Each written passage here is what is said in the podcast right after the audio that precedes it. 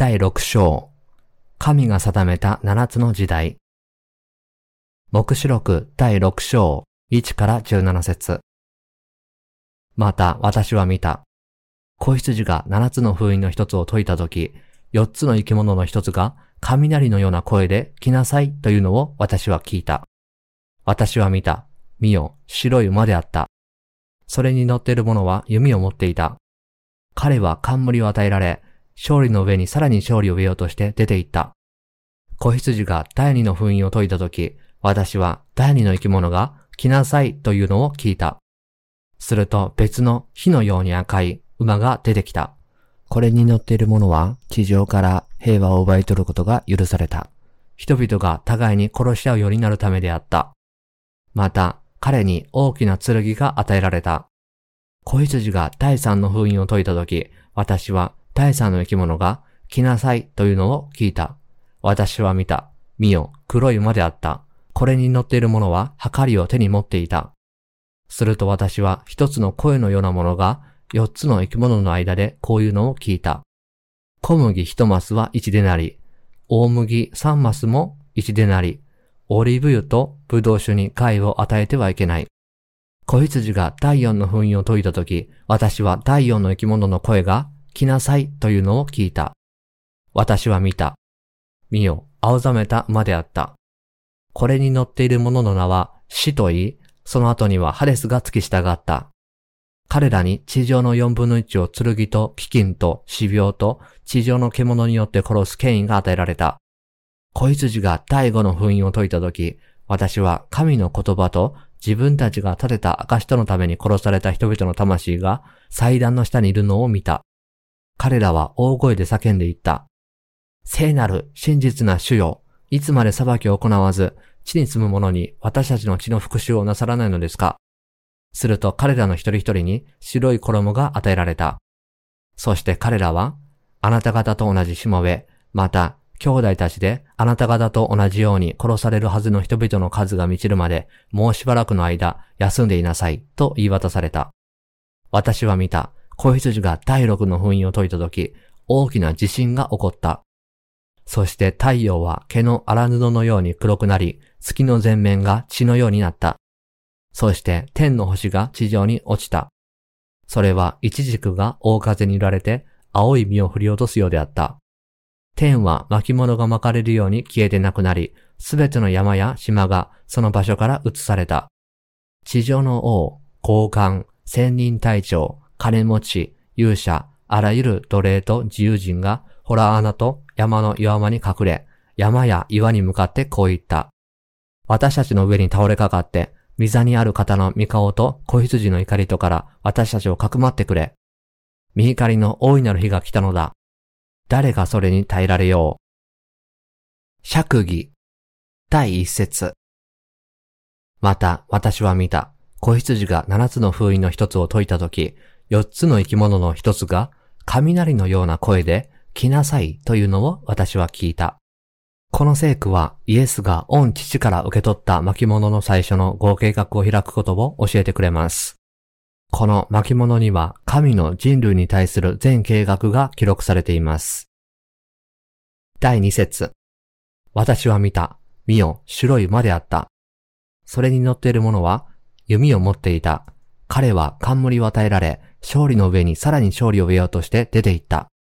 神の第一の封印は人類を罪から解放する神の合計画として、イエス・キリストのうちに水と見たもの福音の確立と、この合計画の勝利を語っているのです。人類を罪からお救いになって神の民とする父なる神の合計画は、イエス・キリストのうちの水と見たもの福音、すなわちイエスのバプテスマと十字架での血によって人類を罪から解放することから始まりました。神は水と見たもの福音によって世のあらゆる罪から魂を救い出され、今こうして話している間にもそうし続けておられるのです。これは神が人類のために定めた最初の合計画です。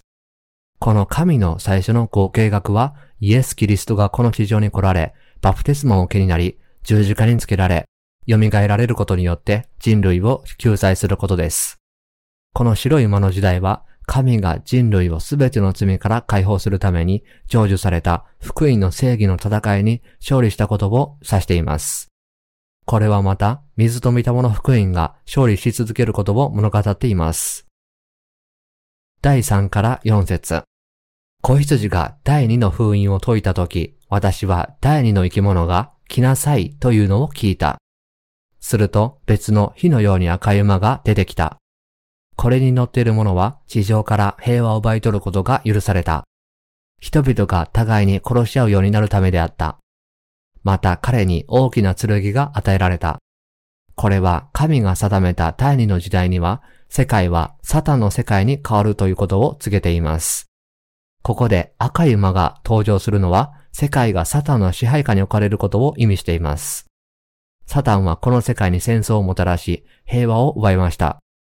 そのために世界は二度の世界大戦を経験し、その結果数えきれないほどの人々が命を失い、生き残った人々は不安定で壊れた平和の中で生きてきました。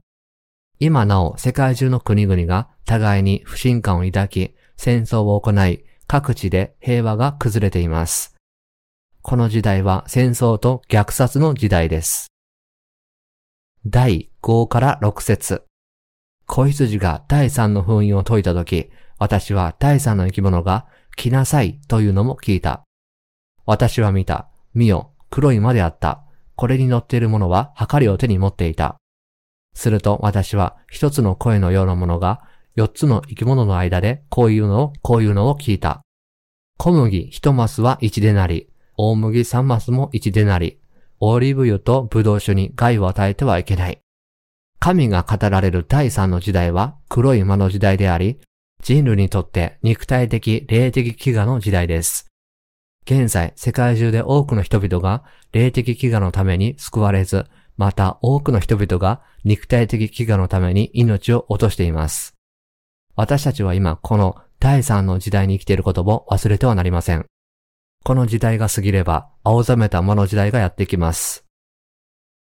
第7から8節子羊が第4の封印を解いたとき、私は第4の生き物の声が来なさいというのを聞いた。私は見た。見よ、青ざめた馬であった。これに乗っている者の名は死と言い、その後にはハデスが付き従った。彼らに地上の4分の1を剣と飢饉と死病と地上の獣によって殺す権威が与えられた。神が定めた第4の時代は青ざめた馬の時代です。聖書はこの時代に反キリストが活動を開始し、この時代は生徒たちの殉教の時代であると告げています。反キリストが生徒たちから誠の不信仰を奪うために、自分を拝まない者、自分の国民を受けない者を迫害し、殺す時です。それ以後、世界は七つのラッパの災害の屈強に陥るのです。この時、生徒たちの殉教は避けられません。第9から11節子羊が第5の封印を解いたとき、私は神の言葉と自分たちが立てた証とのために殺された人々の魂が祭壇の下にいるのを見た。彼らは大声で叫んで言った。聖なる真実な主よ。いつまで裁きを行わず、地に住む者に私たちの血の復讐をなさらないのですか？すると彼らの一人一人に白い衣が与えられた。そして彼らはあなた方と同じしもべ、また、兄弟たちで、あなた方と同じように殺されるはずの人々の数が満ちるまで、もうしばらくの間休んでいなさい、と言い渡された。神の第五の時代は、生徒たちの蘇りと敬虚の時代です。この時代の後に、千年王国が始まります。この聖句は私たちが皆待ち受ける殉教と蘇りと敬虚を信じ、神が約束された新しい天と新しい地に信仰と希望を持って生きていかなければならないことを教えているのです。第12節私は見た。子羊が第6の封印を解いたとき、大きな地震が起こった。そして太陽は毛の荒布のように黒くなり、月の前面が血のようになった。神の第6の時代は、神が創造なさった最初の世界が破壊される時代です。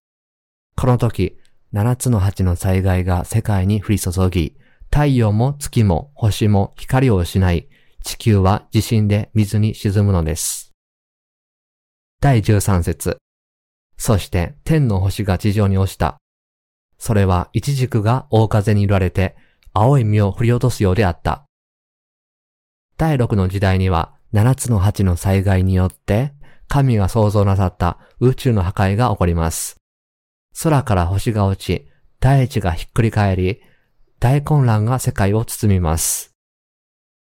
第14節天は巻物が巻かれるように消えてなくなり、すべての山や島がその場所から移された。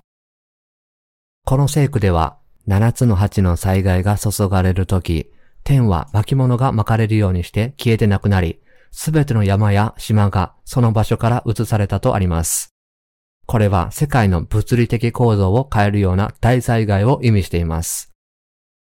第15節地上の王、高官、千人隊長、金持ち、勇者、あらゆる奴隷と自由人がホラ穴と山の岩間に隠れ。この第六の封印の時代、神が七つの八の災害を注がれるとき、この地上に住む者は、王も権力者も、子羊の怒りに恐れて震えない者はいないでしょう。第16節山や岩に向かってこう言った。私たちの上に倒れかかって、水にある方の御顔と子羊の怒りとから私たちをかくまってくれ。